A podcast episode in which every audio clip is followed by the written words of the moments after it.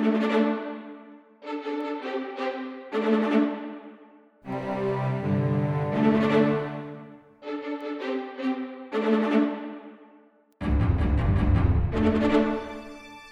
добрый вечер всем слушателям. Снова с вами литературный подкаст «Литра». Я Константин Малахов.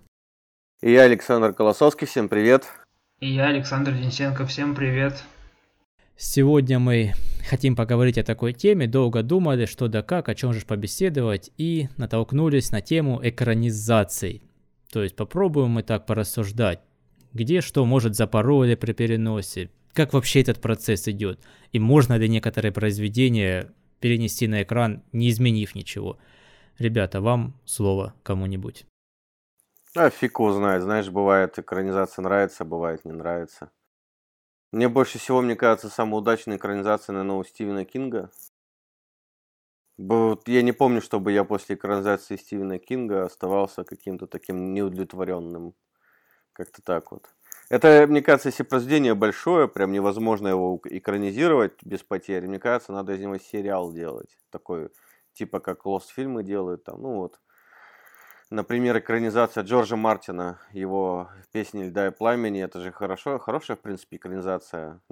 Даже, даже подход такой, что у него, я слышал, книжки, там сначала идет часть про одного человека, часть про другого, часть про третьего. Они это все сделали и типа сделали как ну, разделили и подробили это все и смешали. Вот так получилось. Ну, в принципе, неплохо, мне кажется. В экранизациях э, я не помню, чтобы я, я прям разочаровался от какой-то экранизации Стивена Кинга, вот, в самом деле. Ну, ты знаешь, насколько я знаю, там у него очень много еще трешовых всяких экранизаций его романов. То есть, ну, для меня тоже, когда мне говорят экранизация Стивена Кинга, я в первую очередь там думаю «Побег из Шоушенка», «Зеленая миля», «Мгла», такие, ну, неплохие фильмы.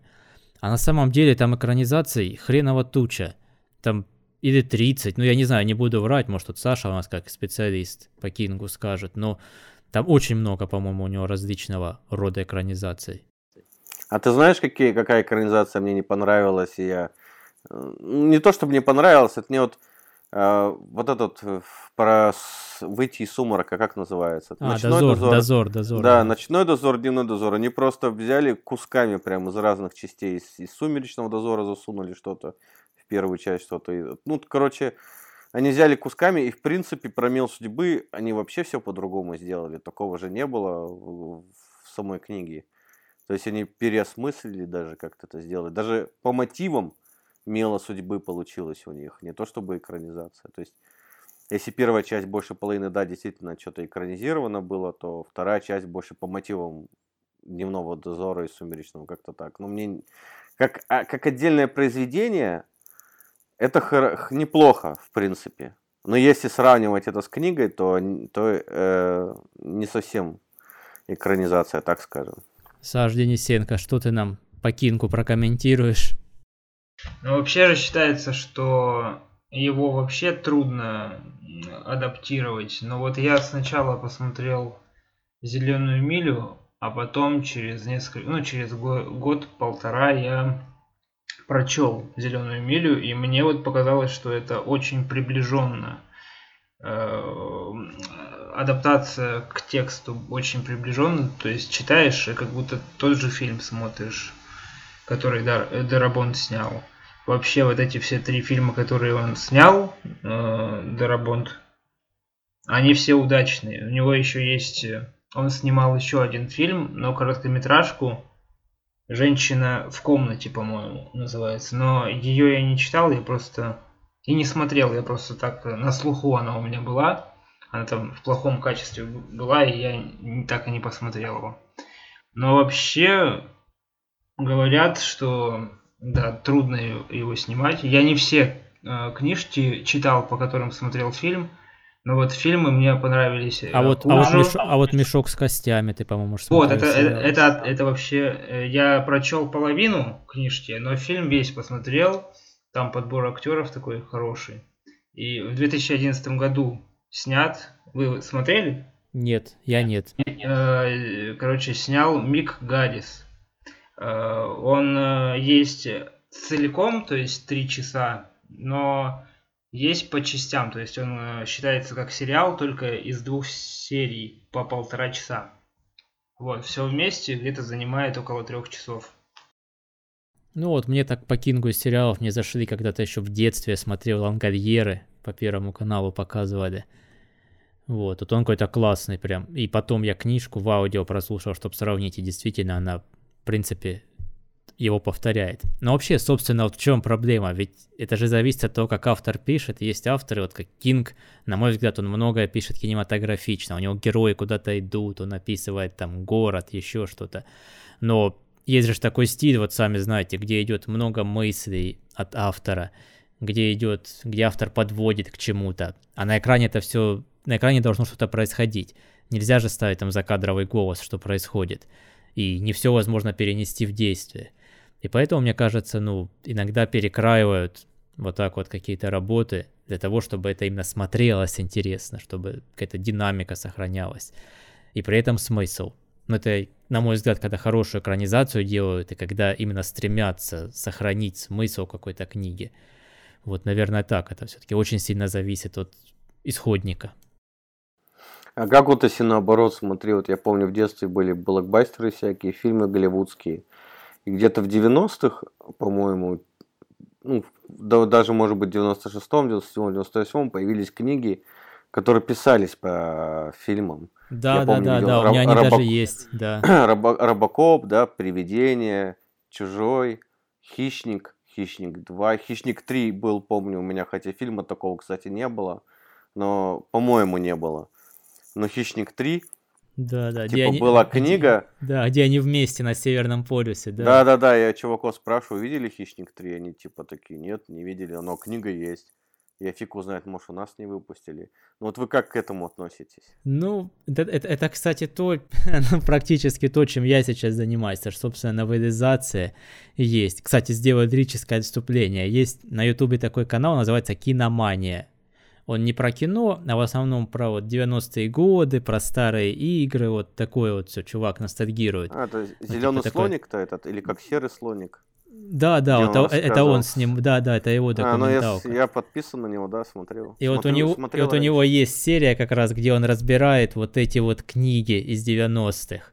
И там посмотрите, там интересно, как он там вычислил, это аж не поленился, что на самом деле это, походу, там один из авторов, я так понял, это русский автор, просто под разными псевдонимами, который делал якобы новелизации голливудских частей а имя придумали ему типа американское для того, чтобы, ну, солиднее звучало. А, это типа денежку поделать так. Ну да, да, да. Поэтому новелизация, новелизация, да. И я сейчас занимаюсь новелизацией игры.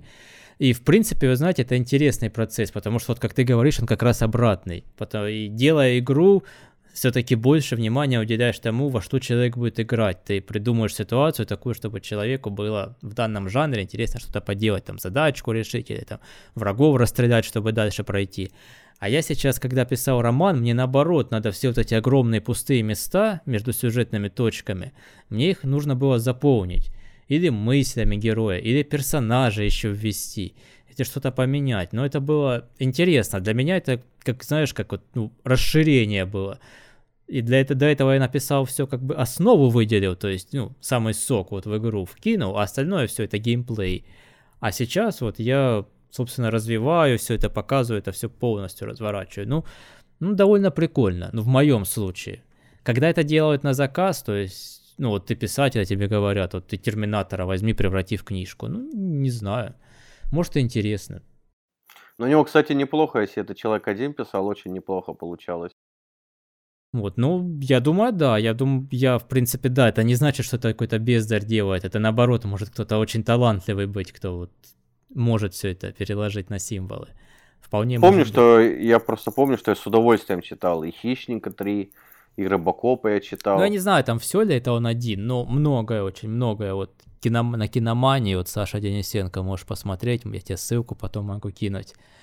Расследование, интересно. Так там причем даже он писал еще книжки там про по ниндзям, черепашкам. А, это я тоже читал. Помню тоже, у нас были очень популярные в детстве, в 90-е, ниндзя черепашки, вот очень прям. У нас игрушки китайские, у нас я же жил в Приморском крае, там недалеко от Владивостока, два часа езды. И у нас были э, такие, ну, Китай был рядом, то есть у нас было все дешево и много. И то есть были игрушки, черепашки, ниндзя, такие здоровые такие монстры, такие всякие разные. И в том числе, что я помню, у меня было очень много книжек ниндзя-черепашки там, и чего-то еще, ниндзя-черепашки там, и дерево жизни, ниндзя-черепашки и там Шреддер в отпуске, всякое такое. Мы их прям читали, обменивались, я помню, вообще прикольно было. Вот. Я могу, кстати, привести пример плохой экранизации в сюжетном смысле. Вот. Вы видели фильм «Я легенда» с Уиллом Смитом? Да, да, конечно.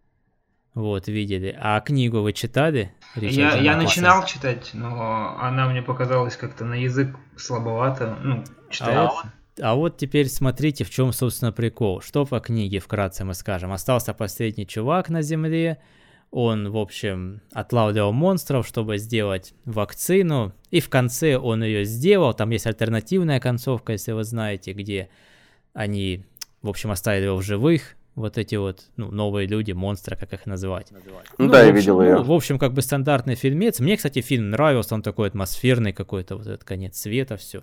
Я думал, глянь, неплохой фильм. И, ну, почитаю, думаю, книгу. А что в книге? Вот что интересно, события, в принципе, все то же самое происходит. Один чувак, вот он против борется этих чертей, но на что там делается упор? Люди не просто чудовища, что у них там кожа обожженная или что-то такое, а они, ну как сказать, ну типа дикарей что-то. Они вот голые бегают, они там совокупляются, еще что-то там орут у него перед дверью, такие как вот полностью одичавшие. И, в общем, он с ними борется, борется. Заканчивается чем? Они его ловят и готовят на следующий день, хотят там ритуальную казнь ему сделать, там пляж, вот что-то такое. И он, и он вот размышляет уже свой последний день жизни, что вот новое человечество, нет таких, как я. Уже вот эти новые люди, они сейчас дикари, может быть, цивилизация будет, они уже другие. А я, а для них я уже дикарь. То есть они вокруг уже все одинаковые, для них все нормальные. И я дикарь. И они обо мне будут потом рассказывать легенды. Поэтому для нового человечества я легенда уже, вот такой вот обычный человек, как мы с вами, что он уже станет легендой потому что мир изменился. Понимаете, какой смысл был закручен на самом деле? И насколько в кино его вот побоялись, видно, что это не зайдет массам, ну, я так думаю, и настолько его упростили. Им надо было вообще, короче, переименовать фильм, потому что непонятно, почему я легенда.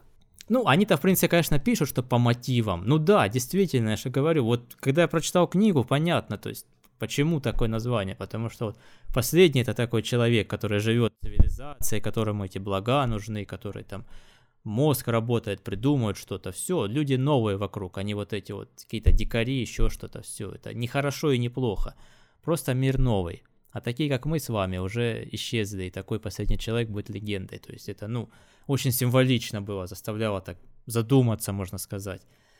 И Увы, я думаю, в Голливуде, как же обычно бывает, фильм показывают в фокус-группе или там наработок фильма. И они говорят там круто, не круто. И мне показ... И я вот, ну, подозреваю, что, скорее всего, какой-то процент сказал, что, ой, это сложно. А фильм дорогой. Поэтому... А я, я робот, это же тоже вроде бы как... Это по а... Азимову, да, там снимался Уилл Смит. Да. Это, да, короче, да. сборник рассказов изначально. Просто я робот, он, по-моему, э, самый начальный рассказ из этого сборника. Это, это, это, это типа компиляции, на самом да, деле, из нескольких Азимов еще в 19 лет написал вот «Я робот», и с этого началось там... Он любит про роботов писать. Вот, я что-то читал, что с 19 лет, э, в 19 лет он написал там не то, чтобы он там даже про роботов любит, он любит вот эти ну, вот... Вообще, да. Э, да, да, вот эти вот, как сказать, правила для роботов придумывать и самому ставить их под вопрос. Вы же, наверное, слышали вот эти вот, вот три правила робототехники. Там робот не может причинить вред человеку. Но Азимов сам любил проверять вот эти правила на прочность. Вот робот не может причинить вред человеку, да? А если один человек сейчас нажмет кнопку, взорвет бомбу и умрет тысяча, как роботу быть? Интересный вопрос, да? Так что ну, вот. это, такой, это такой же сейчас вопрос решает Яндекс там и Uber, когда машина едет и как угроза водителю, и на дороге тоже люди, и, как, и он же просчитывает э, траекторию, по которой он сейчас совершит свой, ну, аварийную вот эту остановку.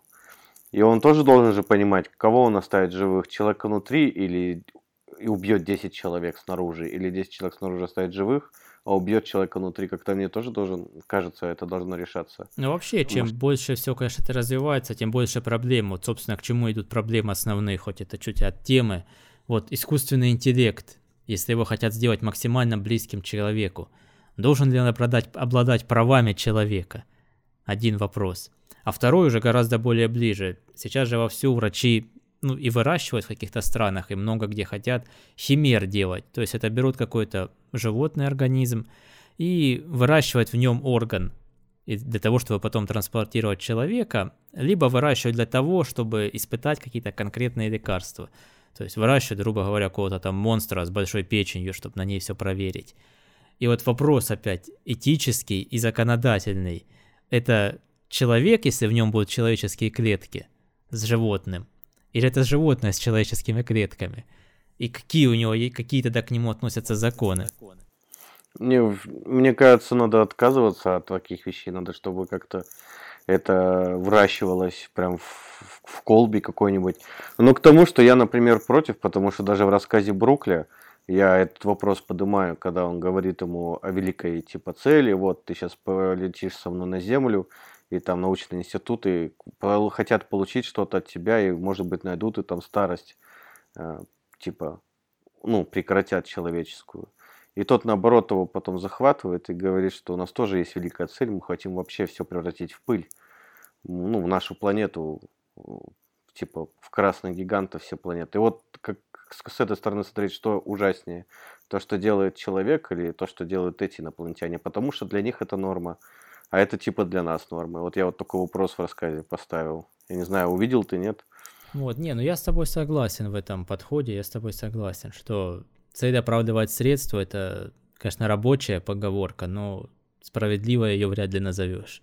Мне кажется, мы из-за этого до сих пор не можем оттолкнуться от нашей матушки Земли, потому что мы в этом плане еще дикари нужно как-то по-другому это решать. Может и типа, быть. если есть инопланетяне, они нас обходят стороной, потому что мы в самом деле еще. Ну, то есть, э, мы, как бы, если в этом плане смотреть, мы вот э, живем ради удовольствия. То есть не ради развития какого-то, а ради просто удовольствия живем все.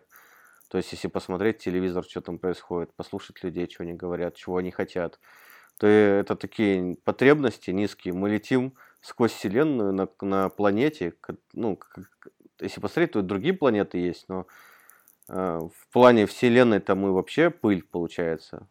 И надо как- как-то куда-то двигаться, а мы вот думаем, как бы нам iPhone новый купить или еще что-то сделать.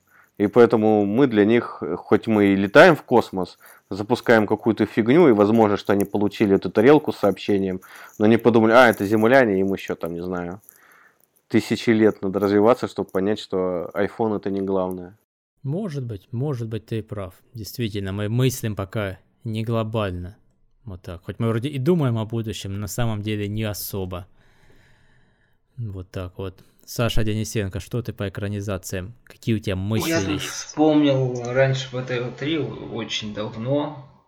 Э, был такой юношеский сериал «Мурашки» по Стайну. Кто-нибудь смотрел, застал? Нет, нет, не помню. Это, короче, зарубежный автор, который пишет э, для юношей, ну, для, для детей, короче, ужастики. И назывался э, «Мурашки». И каждый вечер вот приходишь после, после школы, включаешь ТВ-3 и смотришь. У него целая там, я не знаю, коллекция серий э, са- самых разнообразных. И, по-моему, поделено на сезонов 9, если я не ошибаюсь. И каждая, каждая книжка это каждая э, серия, то есть там 20-25 минут. Вот. Ну, в принципе, интересно. Э, так, еще не, недавно посмотрел фильм с Редклиффом женщина в черном. Там, короче, такая история. А, английский адвокат э, в 19 веке едет э, в деревушку, чтобы продать поместье погибшего хозяина. И его как, каждый день э, дорога открывается к этому поместью, она находится под рекой. Там, то есть, вечером отлив, ой, э, вечером прилив, э, утром отлив, и только утром можно добраться до него. И вот он добирается, но оставляет трехлетнего сына на попечению у няни. Жена умерла при родах. Вот. И ему все говорят, вы не продадите здесь это поместье. Вот с самого начала его на начинают пугать. И его вести не хотят, э, значит, к этому поместью извозчик. Но когда Редклифф предлагает побольше денег, все-таки этот ломается и увозит. И потихоньку-потихоньку его начинает преследовать женщина в черном. А у этой женщины в черном, короче, отобрали ребенка в свое время и утопили э, не в болоте, ну в, в этой в этой реке получается, при которой было поместье. Просто там э, такая, такая, такая местность, топь, то есть как, как болото, что ли. Ну, в принципе, ну, такой интересный такой хоррор. Я даже не знал, даже не думал, что Редклифф в таком снимется. А самое интересное, что в 89 году э, эта экранизация ставилась, но главным героем э, играл актер в 89 году, который в 2001 играл отца Гарри Поттера, вот, который в зеркале отражался, просто он там был молодой. Вот, я какую информацию откопал, короче. Ну, если будет интересно, можете в интернете найти. Он идет там полтора часа. Мне показался интересным. А вот продолжение, а, где Редклифа нет уже, а, и я посчитал, что его не стоит смотреть. Это опять же дело вкуса. А, тоже снят по книге. Если, если найду, я скажу автора. В общем-то вот. Вот. Хорошо, понятно. Примем, как говорится, к сведению. Еще хотел упомянуть такой фильм, наверное, все вы его видели, называется «Матрица». Вот. Который мне лично очень нравится. Я был удивлен, как-то читал комменты к нему, обзоры, еще что-то, что там проводят очень много параллелей на христианство. Хотя на самом деле это совершенно не так. Это напрямую, собственно, ну, нет, не весь фильм, но очень многие основы это буддизм. Я сейчас расскажу вам почему в нескольких словах. Это очень просто для тех, кто интересовался буддизмом как религией, ну как я, например. Это все лежит на поверхности. Многие, конечно, сейчас могут сказать, вот ты умник, ты посмотрел видео о том, как снимали «Матрицу», а там показывали, что режиссеры перед каждым съемочным этапом на буддийский алтарь там подношения делали. Ну, в общем, короче, они буддисты. Вот такие, ну, вроде буддисты ярые, что там алтарь, в общем, все дела. Но, в общем, в чем прикол? Почему это буддизм, а не христианство, как многие, может, христиане хотят себе приписать. Помните фильм после первой сцены, как начинается? На экране надпись «Нео, проснись». Помните? «Wake up, Нео». Вот дело в том, что в буддизме человек, который начал изучать, собственно, свой путь к Будде, который хочет пойти к просветлению, называют проснувшимся именно. Не как-то иначе там, а именно проснувшимся. Вот, это первый момент, который очень яркий. Второй момент это классические таблетки, вы помните, красная и синяя. Во многих буддийских притчах, очень во многих, именно так они начинаются, что вот стоит человек, какой-то торговец или еще кто-то, мимо него идет путник и спрашивает, ты хочешь узнать правду? Или хочешь оставаться жить так, как сейчас? То есть предлагает ему красную или синюю таблетку. Это вообще это просто ну, вот классика буддийских притч. Поэтому это второй такой вот самый мощный момент. А третий, это после того, как э, Нео застрелили, вы помните, он встает, видит весь мир в виде цифр, в него летят пули, и он вот так вот рукой вот их раз и остановил. Все помнят, да, этот кадр? И почему-то все говорят, о, это вот он как Христос встал и пошел. Ну, ребята, какой Христос? Ну, Иисус, насколько я знаю, не славился какими-то сверхъестественными способностями. Единственное, что он там вылечивал болезни, ну, он не проявлял какие-то чудеса силы или, скажем так, не воздействовал с нашим материальным миром как-то. Откуда это пошло, не знаю, это что-то уже такое ему приписали. Ведь ничего он не делал. А почему, опять же, буддизм? Потому что считается, что когда ты просветлишься, достигнешь статуса вот этого архата или Буддой уже даже станешь. Ведь в буддизме, кстати, нет такого центрового бога. То есть Буддой может стать как каждый. Будда это просветленный человек, но не бог. И, собственно, когда ты это достиг всего просветления, ты как бы видишь мир, из чего он состоит.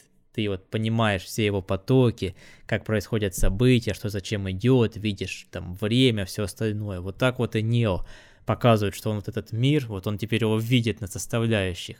И когда летят пули, он просто видит, как все это устроено, и может их остановить.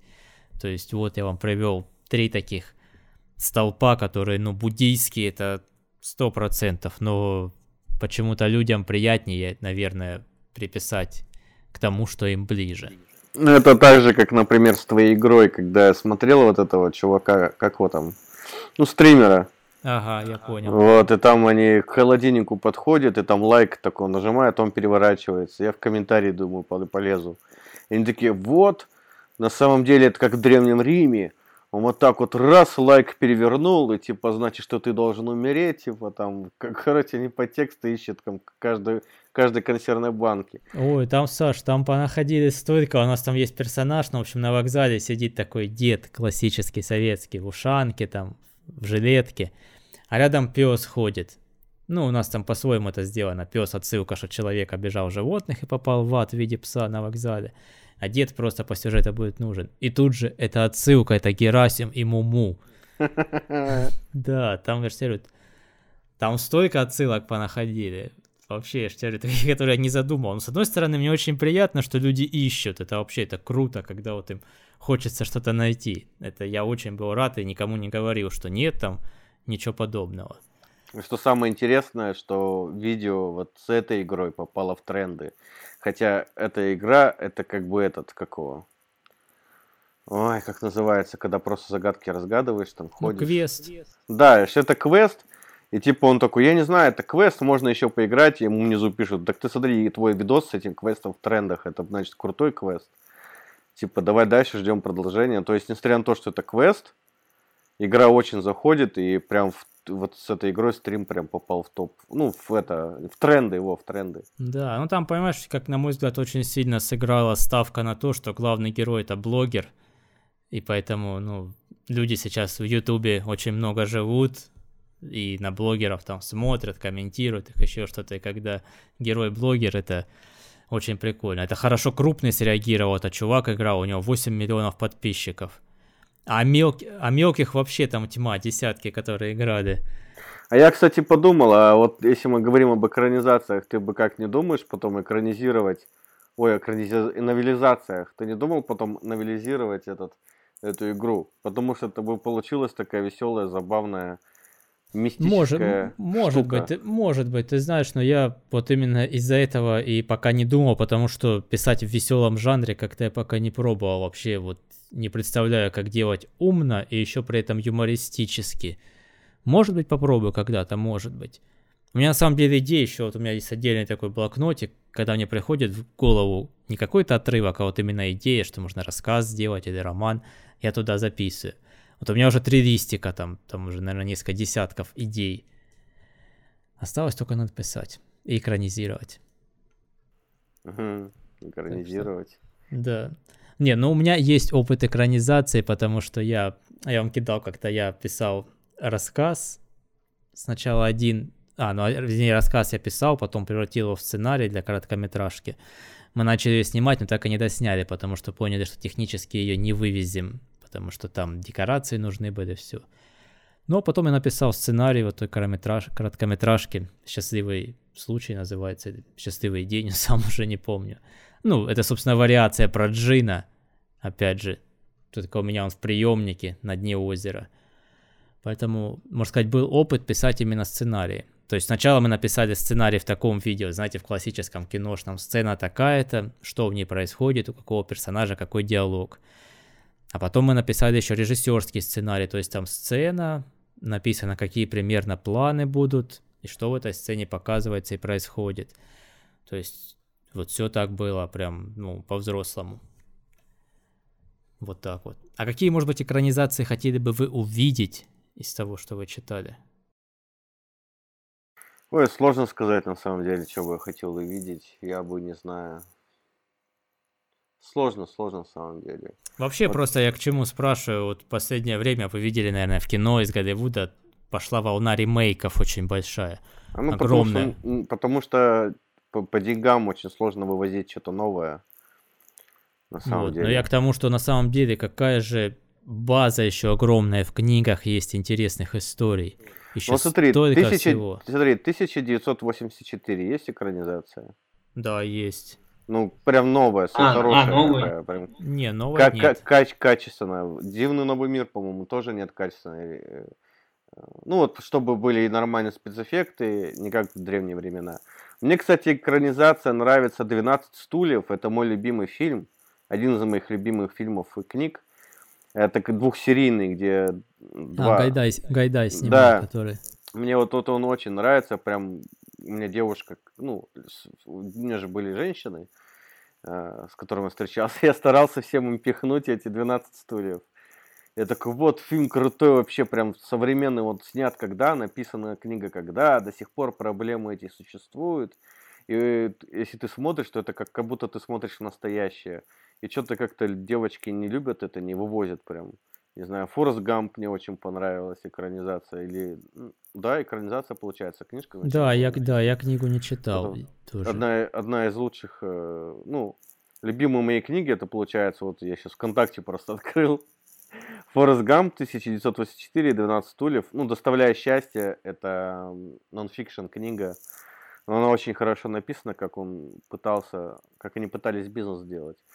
Вот, географ Глобус пропил тайные виды на гору Фудзи. Вот я бы тайные виды на гору Фудзи посмотрел, как сделать. Там, кстати, твой буддизм есть, о котором ты рассказывал сегодня.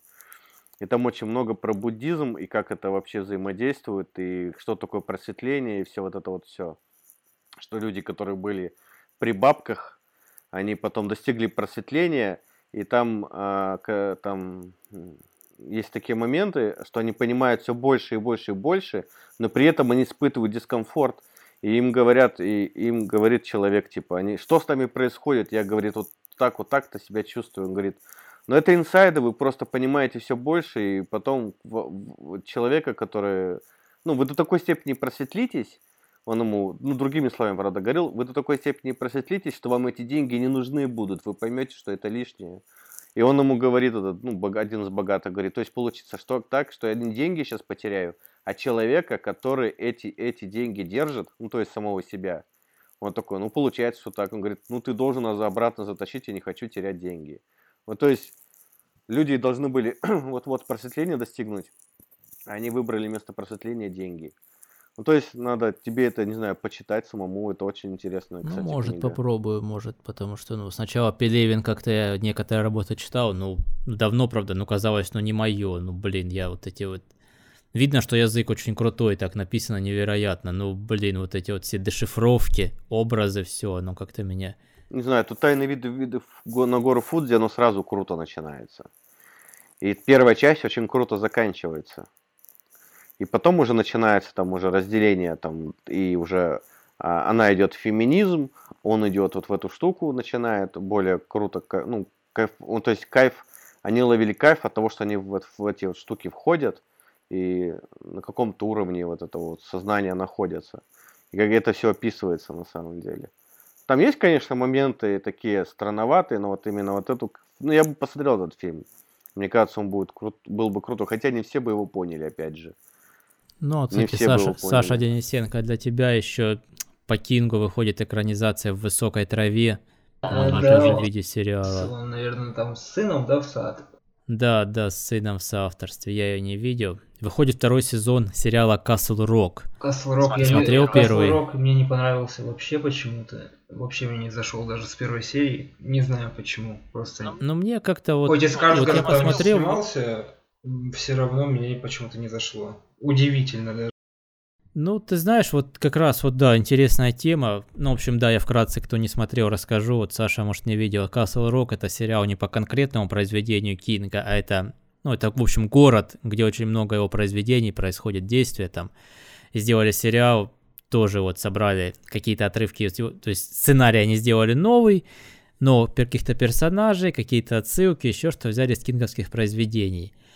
Но как-то это там так все закручено получилось. То есть тебя вроде сначала ведут по сюжету к чему-то, ты думаешь, ага, вот это вот, наверное, из Кинга, вот это вот там оно, наверное, через 27 лет там проснулось. Оставили без ответа. Еще что случилось? Оставили без ответа. И вообще вот говорят второй сезон, мол, там будут новые герои. А я офигел, думаю, блин, первый сезон ничем не кончился. Он просто ничем не кончился. Вот насколько это возможно, напрямую.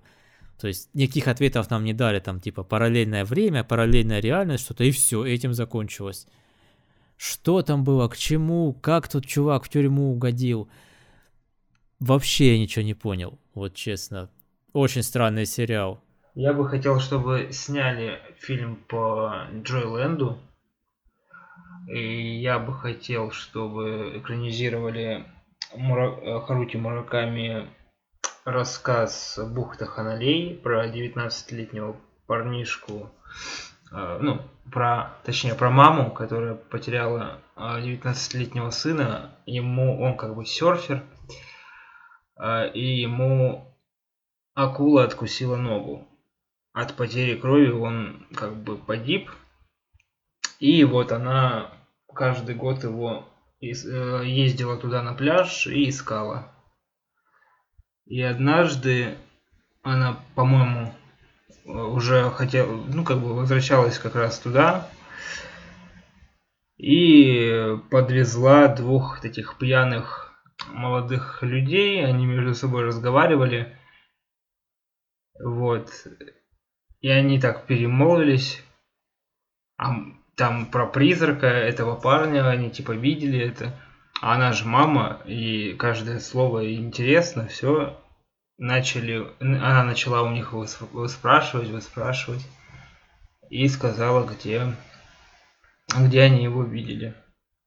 Ну вот мне кажется, ты знаешь, мне кажется, твое, твое вдохновение, в принципе, на экранизацию хорошо легло. Ну, допилить его, конечно, но в целом сам вот этот твой каркас, что поезд уехал в какой-то вот другой мир. А ты знаешь, Нет, мне кажется, знаю. это уже все избито. Гарри Поттер начинался с поезда, еще что-то начиналось с поезда. Ну, ну и что? Все.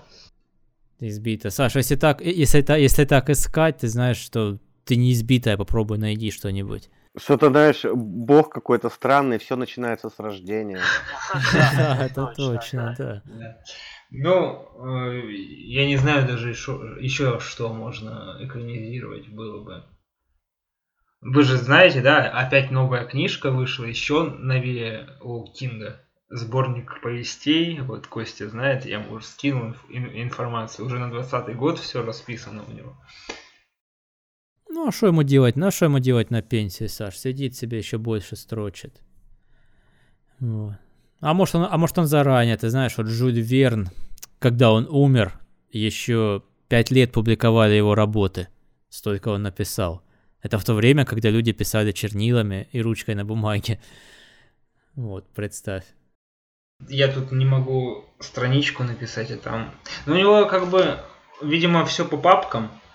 Он же говорит, хорошие идеи я откладываю в голове, а плохие Нет, сразу Саш, я просто тебе говорю, тут просто надо, ну, вот те графики, по которым вот вы работаете, вот Саша каждый день пишет, ты каждый день пишешь, они вам помогут, это сто процентов, потому что вы приучитесь к чему? К тому, что вот у тебя есть мысль в голове, и ты умеешь сразу же превратить ее в слова на бумаге.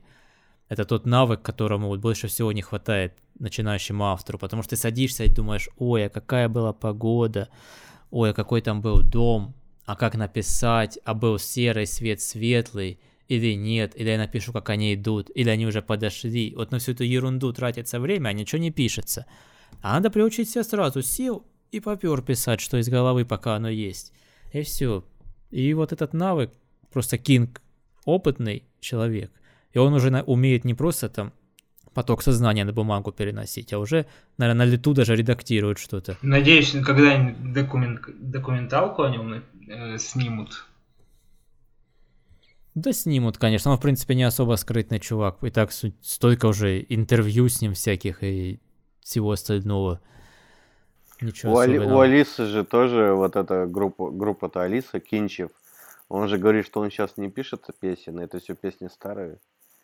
Просто они их в альбом записывают, отдают в альбом записывают. То есть, мне кажется, сейчас то, что происходит, это не совсем а, в его песнях как бы показывается, потому что песни-то старые все его. Ну, кстати, я недавно читал текстовое интервью Дмитрия Быкова с Борисом Акуниным. Ну, оно не очень длинное такое, коротенькое. Ну, вот оно вышло а, в той газете, где Быков работает, я забыл, как она называется. В общем, там, и он у него спрашивает, мол, читаете вы что-нибудь? Акунин говорит, что уже очень давно, там 10 или 15 лет, он прозу не читает, э, билетристику точнее даже он не читает, он читает только мемуары, документальное и все. Оно спрашивает на мол, почему? Но он говорит, либо ее очень много некачественной, а если, говорит, будет качественной, на нее подсяду и буду тратить кучу времени, вместо того, чтобы писать. Так что вот так вот. И по поводу кино он сказал, что на его взгляд сейчас очень много таланта, очень много инноваций, всего такого можно увидеть в сериалах, а не в кино. Там как-то посмелее ну, потому что, да, я читал же, почему кино, типа, так вот они работают. Потому что сейчас проще заманить ремейком или проще заманить продолжением, сиквелом, чем новое название, новый, ну, все новое. И, типа, люди будут, когда смотреть афиши, они в первую очередь на другое обратят внимание. Поэтому это рискуют вот эти студии, которые что-то новое хотят снять. Так что да, ну насчет билетристики, видишь, он прав. Он где-то даже выражение откапывал что-то, что ненавижу билетристов, они крадут у людей время и деньги. Да, люди сами все время много крадут. Не, ну Смотрят, да, не, ну прикольное выражение. Оно, оно очень точное, обрати внимание. А на самом деле вообще ну, не в бровь, а в глаз. Ну, потому что билетристика, она развлекает. Ну, Это да, она, ее, зат... ее она, затя... она затягивает. Ну, вот смотри, кажется... каналы есть, вот эти вот девочки обсуждают фэнтези и так далее. Это все билетристика чистой воды. То есть, если ты будешь читать Акунина, там еще что-то, то ты можешь найти что-то, что тебя может натолкнуть на мысли, на размышления, ты типа не зря потратил время. А если ты читаешь фантастику, ну не всю, конечно, но фэнтези там, то это, конечно, э, билетристика. Ты просто развлекаешься, типа как фильм сходить посмотреть. Только больше часов убиваешь. А так, как бы, ну, да, да, ты тратишь время как бы. Ну, ты можешь выбрать, на что ты можешь потратить время. Нет, понятно, Пос- да. Это, это, это, не, это, это не худшее воровство, конечно. Ну да, да. Я, я хочу таким вором стать, да. Да, чего-нибудь чего бы нет, как Стивен Кинг. Да, вот, точно. Он же круто, круто прям качественно ворует. То есть он тебе дает эмоции, какой-то новый мир, какие-то новые переживания. То есть, ну, это как бы не, не совсем воровство. Одолжение твоего времени, можно так сказать. Да, у него есть сын, а ну не знаю, вот сын, честно, вот никак два с ним. Два. Ну, да. а ну, второй да, что-то его ну, вообще я... тихо, не слышно, как будто он, ну он пишет, ну я но не так слышно. А там же один, один же комиксы, да, рисует. Ну он и пишет, и комиксы пишет. Да, он, он сценарист. Вот, а это, а который, Джо, это который знаменитый, это Джо Хилл. А второй что? А второй непонятно, что. Ну, да. тоже рассказы Един... пишет. У, у них вся семья пишущая вроде. А, что-то хотел сказать и вылетело из головы. Ну, я, в общем, читал, из недавнего был роман совместный отца, вот с непопулярным сыном, да, да. кстати, а, вот, вторым, как Про тюрьму?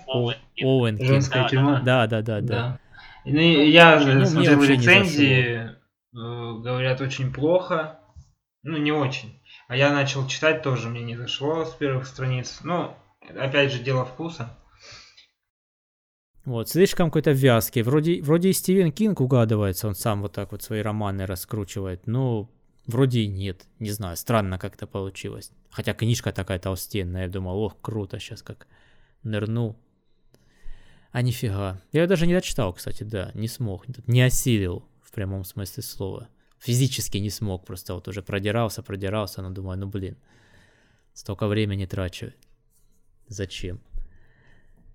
Вот. А Джо Хилл, да, Джо Хилл, у него и книжки, у него помимо того, что у него книжки и комиксы, у него награды там разные есть. В общем, он, ну, Ну вот мне, типа мне понравилась, такой. э, извини, перебью, э, экранизация Рога с, тем же Редклиффом. Прям, мне кажется, хорошо сделано.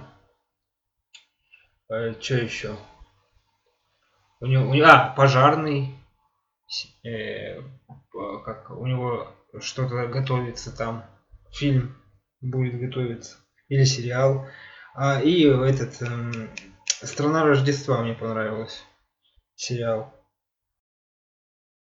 Вот, ну, я читаю его, я комиксы его еще читаю, в принципе, комиксы еще неплохие. Сейчас вот осенью у него выходит новый, он как бы руководитель серии будет, там 5 выпусков, это хорроры будут.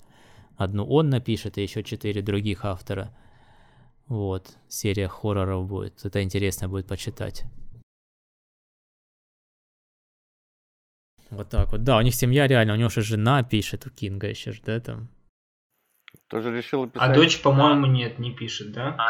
Она, у него жена, по-моему, ты знаешь, Саша, если я не ошибаюсь, она и писала. Жена пишет, а вот дочь, по-моему, нет, она где-то как э, в церкви или где-то она, р- короче, свя- священнослужительница или кто она там.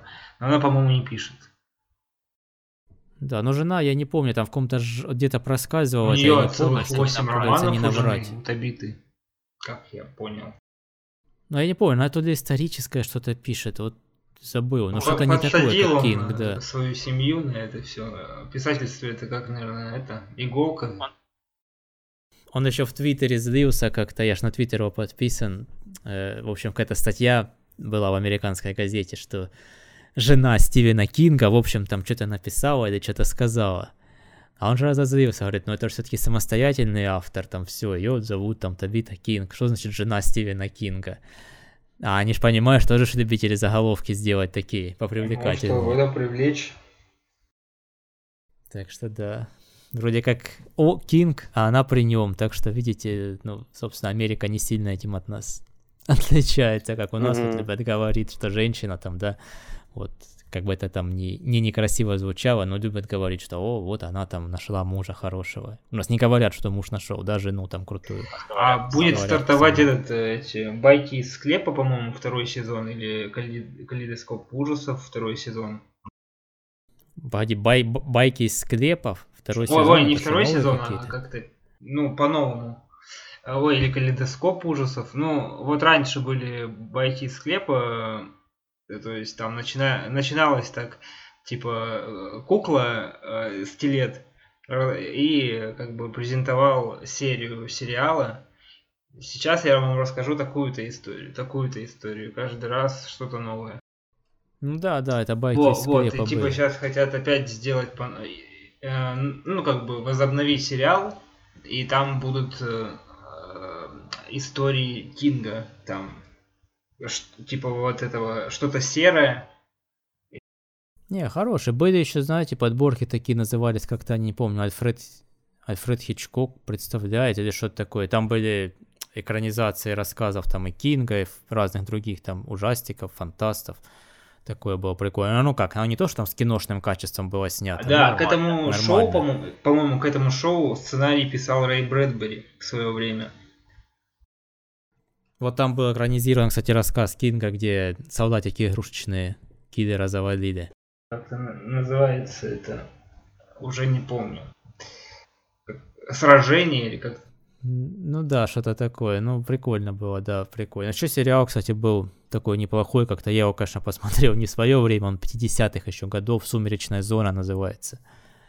Тоже набор историй. А, ну еще ночные кошмары Стивена Кинга, там, где рок-н-ролльный рай, где они, там, молодая парочка, ну, как взрослая уже парочка едет э, через лес и натыкается на городок, где в кафе одни звезды рок-н-ролла, э, там, 80-х, 70-х, и вот они все ожили, типа, и э, там закрытый город от всех. Их они, и они не пускают эти звезды до- назад домой. И состоит, короче, сериал из восьми серий. И чисто по рассказам Стивена Кинга. Так вот. Ну, ну, да, собственно, что хотим. То, что, мы, то, что мы много о нем говорим, не странно. Это, по-моему, уже самый экранизируемый автор.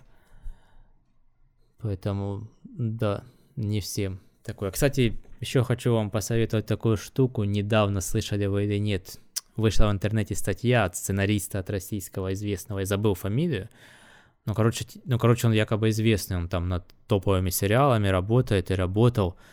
В общем, все такое. Но из того, что он написал, в общем, статью удалили там через несколько часов. Удалили даже ее из кэша. Ну, как знаете, Google хранит же кэш всего, можно там достать старые версии. Но она все равно расползлась там на фишках, вот эти все сайты разные. Я вам потом ссылку могу кинуть, почитать. Ну и, в общем, он обвиняет к тому, что часто, ну, что, вернее, по его мнению, сценаристы, которых он знает, они все пишут на самом деле круто, но потом приходят продюсеры, говорят, этот момент поменяем, актер говорит, я по-другому сыграю, ну, в общем, он там поливает индустрию конкретно. То есть, ну, конечно, это выглядит так, знаете, что я Д'Артаньян, а все вокруг вот такие вот, на самом деле. Ну, типа он считает, что все вокруг плохо, а сценаристы на самом деле везде крутые. И Куликов этот говорит, он крутой. Оказывается, он написал, что у этого Куликова, оказывается, Феррари есть. Вот так вот. Ну, этот Куликов, якобы он не просто уже сценарист, он сделал компанию свою. То есть уже и под ним сценаристы, и он там продюсером где-то выступает. Ну, я просмотрел сериал «Учителя», мне почему-то понравился.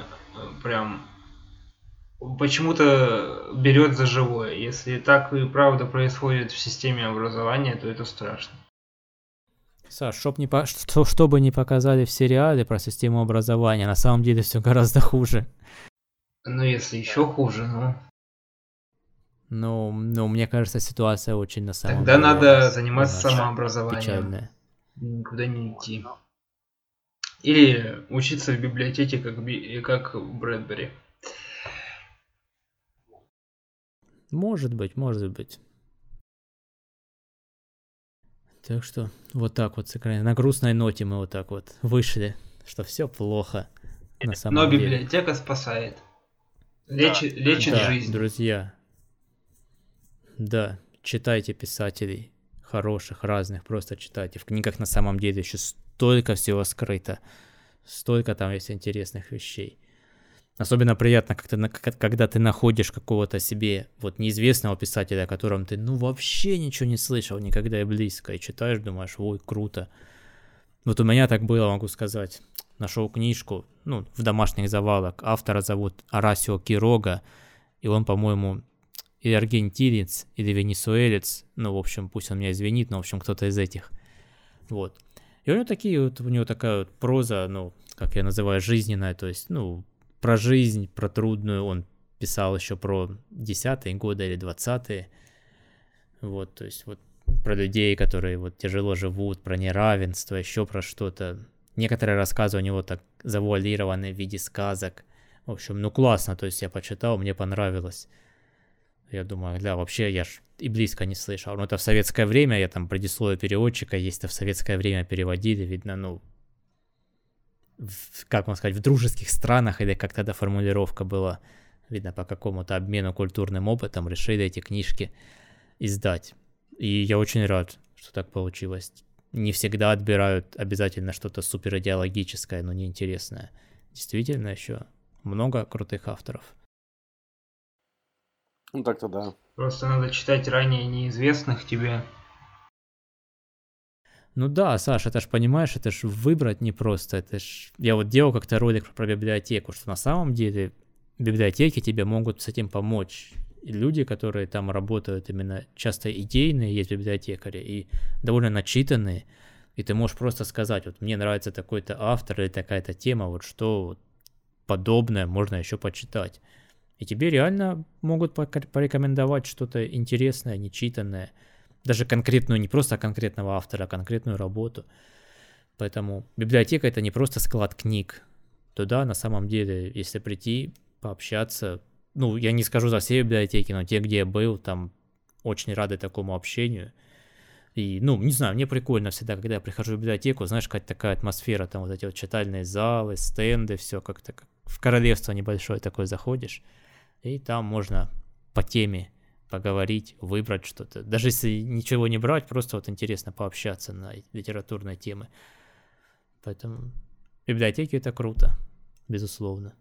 Я тут ага. недавно узнал, что меня хотят позвать э, перед Новым годом почитать и презентовать вдохновение перед юношеством.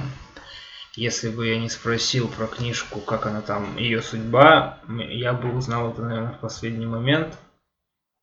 Вот, они хотят ее как-то в систему прокрутить, чтобы на полку поставить. Там у них своя система, они сейчас ремонт делают. И я вот недавно узнал такую историю, я даже говорю, может быть, так скромненько поставите где-нибудь, они там, если захотят, почитают. Нет, ты что, нет, ты что совсем как можно так говорить? А, да нет, я просто такой, я интроверт, и большое скопление людей, мне, мне страшно становится иногда. Но когда я выступаю, все, весь этот страх, конечно, уходит, но все равно так очень волнительно. Ну вот видишь, ты готов, ты готовься, что тебя обязательно спросят, а над чем вы сейчас работаете? А я скажу, а я уже козырнул первую, первую главу, а, пролог. Пролог, Саш, ну кто, ой, ну как кто так, я пролог написал, первую главу, скажи-то я вообще, я тут пишу хоррор такой леденящий, а следующее я напишу там, не знаю, там, фантастик, фантастику в стиле Рэя Брэдбери, такую, знаете, что, ух, конечно, ничего леденящего нет, там просто... Саша, твое дело сказать, понимаешь? Они же должны тебя, ну, воспринимать серьезно, а если ты будешь, да, я главу напишу, и, ну, не, ну, если у тебя цель, конечно, чтобы они отдохнули, поспали. Надо же быть самим собой. Это да. Пока они тебя не читали, понимаешь, ты же начинающий автор, пока они тебя не читали, о них должно, по твоим словам, сложиться о тебе мнение. То есть, чем ты мыслишь, чем ты мыслишь, чем ты живешь, что тебе интересно, это для них интересно. Ты вот сам представь, ты пришел бы на встречу с кем-то писателем, он бы рассказал тебе, да, я вот две главы одного рассказа написал, вот я повесть хочу писать, еще что-то такое. Тебе самому интересно было это слушать? Не знаю, спорный вопрос. Наверное, нет. Но все равно было бы видно, если бы это произошло. Пока не могу сказать. Ну, я желаю тебе удачи, вдохновения, речи хорошей. Что там будет, не знаю. Еще до Нового года два месяца, полтора. Так что всему свое время. Надо, надо, надо смотреть читателю в глаза, да? И говорить ему, я держу сейчас тебя за яйца, чувак. Да. Ну, э, ораторство, конечно, это отдельное искусство. Нельзя просто сказать, что да, вот ты говори уверенно, еще что-то делай. Ну, просто к тому, что ты не прячь именно свои, как сказать, позывы, то есть от чего вот у тебя идет вот это творчество, от чего ты пишешь конкретный рассказ. Рассказывай это честно, как есть, без технических подробностей, только вот этих там главы, знаки свои. Забудь это все вообще там, тот момент, как страшный сон. Просто изливай свое творчество, что я вот вдохновился, там куда-то ходил в лес. Я готовлю бомбу. Да, скажи, сходил. В лес, скажи, сходил, вот мне пришла идея, я там офигел. Ну, по-честному, то есть. И эту честность они ну поймут. Ну да, и... так, скромненько сказать, что я написал шедевр. И у тебя будут все там будут в соцсетях писать, где новая книга Денисенко, почему он не выпускает ее ВКонтакте. Так что... Вот. А вот тогда ты уже напишешь, я пишу вторую главу, мне осталось 2750 знаков. Да, и это только первая глава. Ну мало ли, может ты решишься, вот как э, Саша сейчас пишет, как этот называлось ридера, этот бета-ридинг режим. Бета, ну понятно, в общем, да? В общем, по главам выкладывать по главам выкладывать и смотреть со стороны, какие у тебя минусы и плюсы? Ну, конечно, конечно. Я вот думал, что надо все-таки мне писать и просто найти себе человека, который бы мог редактировать качественно. Потому что я тут узнал от литературного редактора одного, что писатель должен писать, а редактор редактировать. Вот. То есть очень сложно совмещать и то, и другое. Ну, естественно, пока ты не набрал много опыта, конечно. Либо идти мне и получать образование в этой стези. Ну, тут думай сам. Так что, так, ну что, ребята, вот как раз смотрю, у нас час натикал на нашем таймере.